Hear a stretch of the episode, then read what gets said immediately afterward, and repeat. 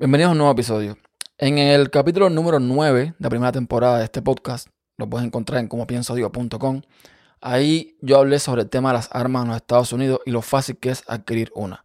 Se han visto en estos días algo eh, sin precedente, no porque no haya sucedido antes, sino por la forma en que ha sucedido. Voy a empezar por el 14 de mayo. Buffalo, New York.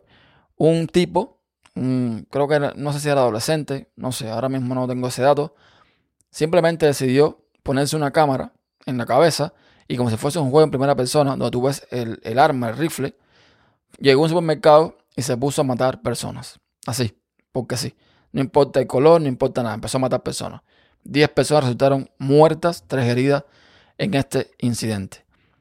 Y para colmo, el muy hijo de gran hijo de su madre se declara inocente en el juicio que le hacen. En fin.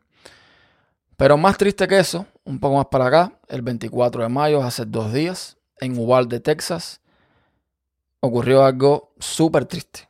O sea, un adolescente fue para una elementary school, o sea, una escuela primaria, y decidió disparar contra, bueno, murieron 22 personas, entre ellos 19 niños, en edades entre 10, 6 años.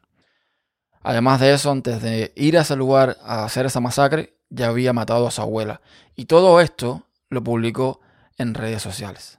Hoy, 26 de mayo, hoy, hace apenas horas, se acaba de prevenir otra nueva masacre.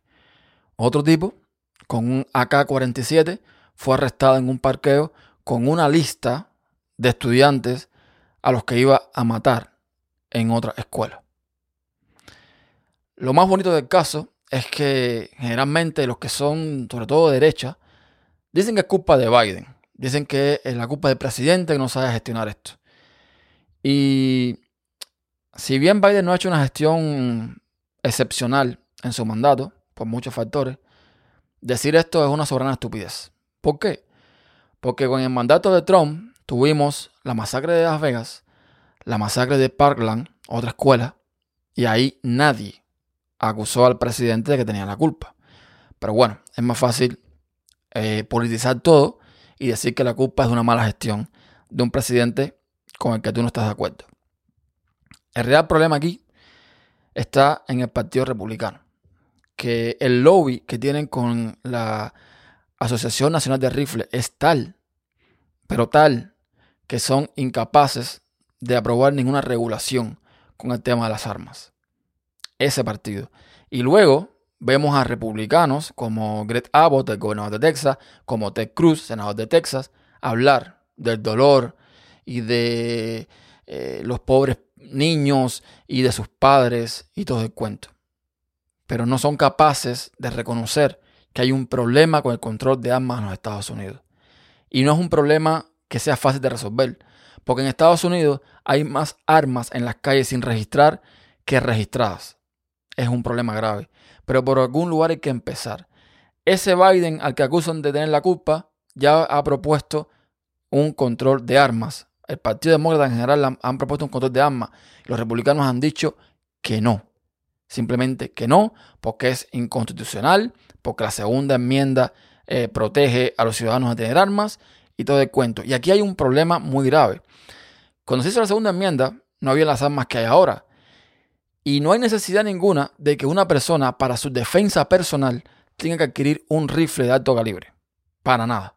No digo yo que las personas puedan comprar un arma, una, un revólver, una pistola. Ok, pero ya un rifle ya es otra cosa, son otras palabras. Que con la pistola matas igual, es verdad. Pero con el rifle tienes más probabilidad de hacer más daño. Lo que proponen estos republicanos es asegurar más las escuelas poner más policías, poner seguridad en las escuelas. Y entonces, ¿qué hacemos? Ponemos también seguridad en los conciertos, ponemos seguridad en los mercados, ponemos seguridad en todos los lugares públicos que haya y cualquiera puede ir con un arma y matar gente. Porque es lo que puede suceder. De hecho, es lo que ha sucedido en otras ocasiones. Entonces, con tal de evitar regular las armas, porque evidentemente perderían mucho dinero que proviene de la Asociación Nacional de Rifle, ellos buscan las excusas más estúpidas que existen en el planeta. Esto es lamentable y es eh, algo, es un mal que afecta a los Estados Unidos, principalmente a los Estados Unidos. En otros países hay violencia, es cierto, en otros países hay armas, es cierto, pero la libertad y la facilidad que hay en este país para comprar armas, sobre todo de alto calibre, es algo que no se consigue. Y desgraciadamente estamos viendo cosas como esta.